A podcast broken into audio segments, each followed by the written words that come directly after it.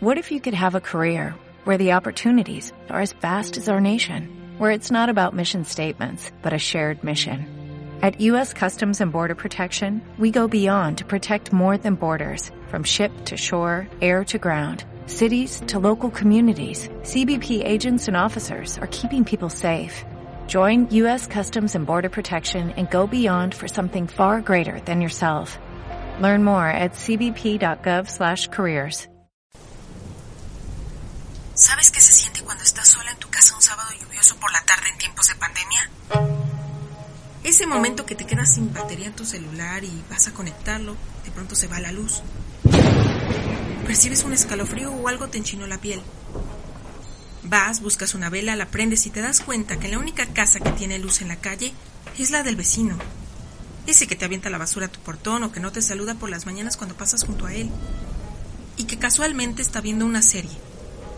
De pronto piensas, no me quiero espantar, lo único que Quizá puedo me hacer pueda entretener por un rato mientras No tengas miedo, luz. mejor ve y si te invita a ver con él la serie. Al final lo único que decides es quedarte en casa y alcanzas a ver que en su pantalla está la plataforma de streaming que está mirando tu vecino.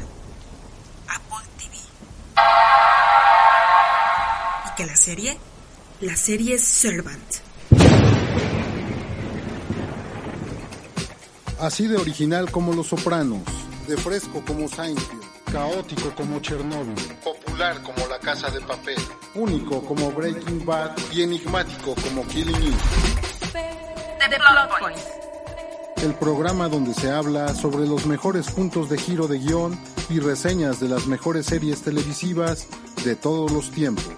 Con ustedes, Marijó Soto.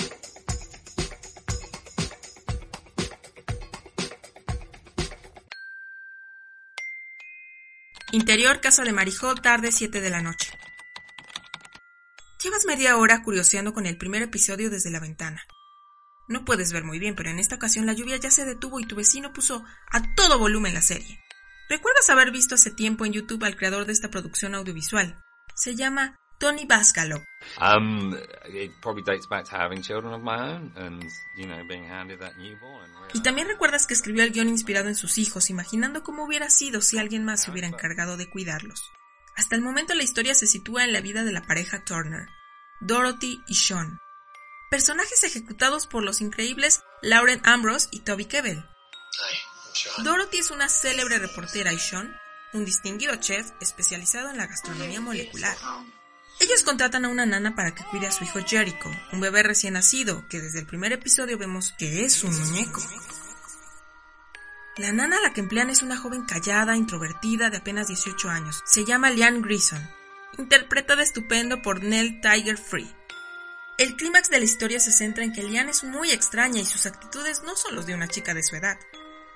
Reza demasiado, se viste insípidamente, se flagela y asiente a todas las órdenes de Dorothy. De acuerdo a Sid Field, existen tres actos en toda historia: el planteamiento, la confrontación y la resolución. Por eso los plot points o puntos de giro de un guion son cambios drásticos que obligan la adaptación de un personaje en su nuevo entorno. Según Field, en cualquier historia son necesarios los plot points para pasar de un acto al otro. Y en eso coincide Dani Campos, que menciona en su curso Pegamento en la Butaca, que una buena historia debe tener por lo menos 5 plot points. ¿Cuáles serán los más relevantes de Servant? ¿Cuáles serán los más relevantes de Servant? Interior Casa de Marijó, noche 8.30. El Renacido.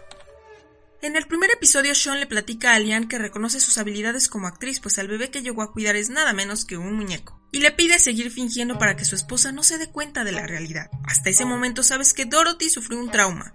Quizá no puede tener hijos o el verdadero Jericho falleció.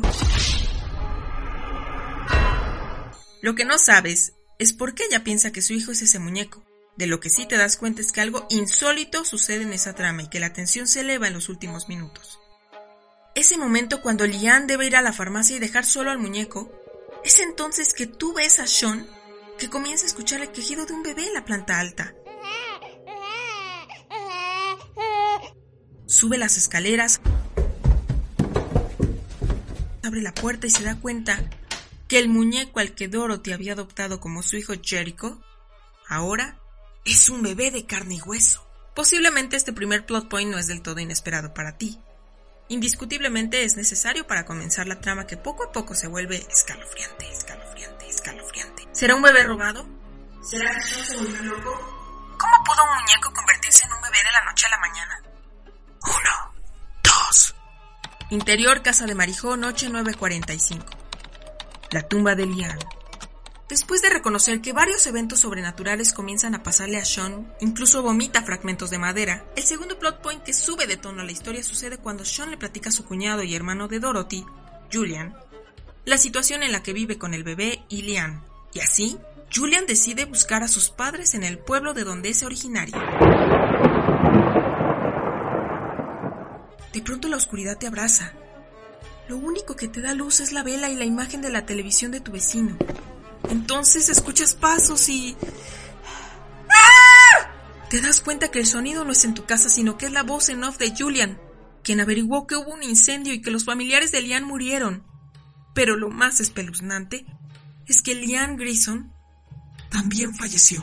¿Será que Lian en realidad es una usurpadora? ¿O en realidad murió y es un espíritu vagando en la casa de los Turner? ¿En realidad murió y es un espíritu vagando en la casa de los Turner? Uno, dos, tres. Interior Casa de Marijón, noche 1045.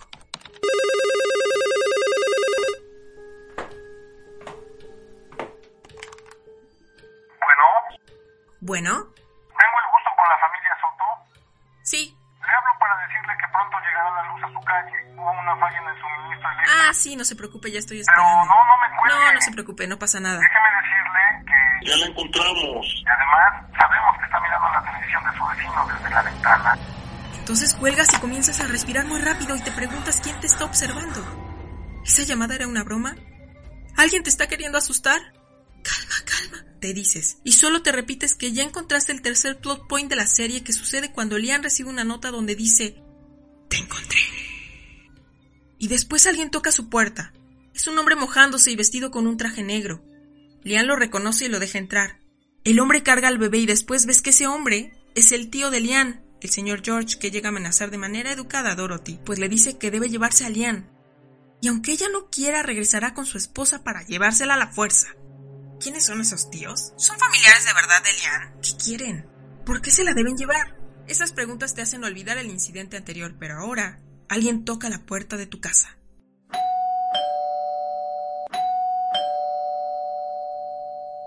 Decides que sigan tocando. Obviamente no vas a abrir, ni siquiera vas a preguntar quién es, sobre todo porque está oscuro. Mejor te concentras en la historia de la serie. Uno, dos, tres, cuatro. Interior Casa de Marijó, noche 11.40. La muerte de Jericho. Ya es muy noche y los timbrazos dejaron de sonar hace tiempo atrás. Te das cuenta que es preferible pensar en la narrativa de Servan que lo que te está sucediendo. Sabes que quizás no vuelva a la luz en toda la noche. De pronto descubres el cuarto plot point de Servant en sus penúltimos episodios. Te das cuenta que lo que causó el trauma de Dorothy es que ella abrumada por el trabajo de ser reportera y ser madre, y en unos días en que no la acompañaba Sean en casa, ella inconscientemente después de hacer las compras dejó a Jericho en el carro y se acordó de él hasta el día siguiente. Y sí, Jericho estaba muerto. Y sí, Dorothy lo mató. Es así que entiendes la obsesión de Dorothy por ese muñeco que se hacía pasar por su hijo muerto y que ahora es un bebé de carne y hueso. Uno, dos, tres, cuatro. El último plot point encierra toda la historia. En varios episodios has visto que la placenta de Jericho estaba congelada en el refrigerador. Es en ese momento que Sean decide utilizarla para hacer un platillo gastronómico especial. Y todo esto porque es el bautismo de Jericho, el bebé de carne y hueso que apareció cuando Lian llegó a la casa de los Turner. Es en esa fiesta que vemos a los tíos de Lian, a George, que ya había ido a visitarla antes, y ahora también a May. Así sabemos que Dorothy parecía que ya conocía a su tía May, pues justo cuando se va a saber toda la verdad sobre esos supuestos tíos, llega la policía y cuestiona a los Turner sobre un niño desaparecido. Piensas que el bebé sí fue robado y que acusarán a los Turner. Una niña estaba perdida, y ella se había metido a la casa de los Turner. Y así sabes que la policía no se refería al bebé desconocido. Finalmente en ese último episodio ves que después de la fiesta, Dorothy comienza a buscar en sus videoreportajes anteriores uno específico, el que sucede en Wilmington. Ahí, una docena de personas se quedó encerrada en un granero. Ellos pertenecían a la Iglesia de los Santos Incidentales. Y después de ese evento, murieron en un incendio que ellos provocaron desde adentro. La líder de esa iglesia era May Marklam, la tía de Lian. Entonces George, May y Lian si eran familia? ¿Estaban muertos? Uno, dos, tres, cuatro, cinco. Interior, casa de Marijó, 12 de la noche. La revelación. la revelación. Mientras te haces esas preguntas, la luz vuelve y sientes un alivio.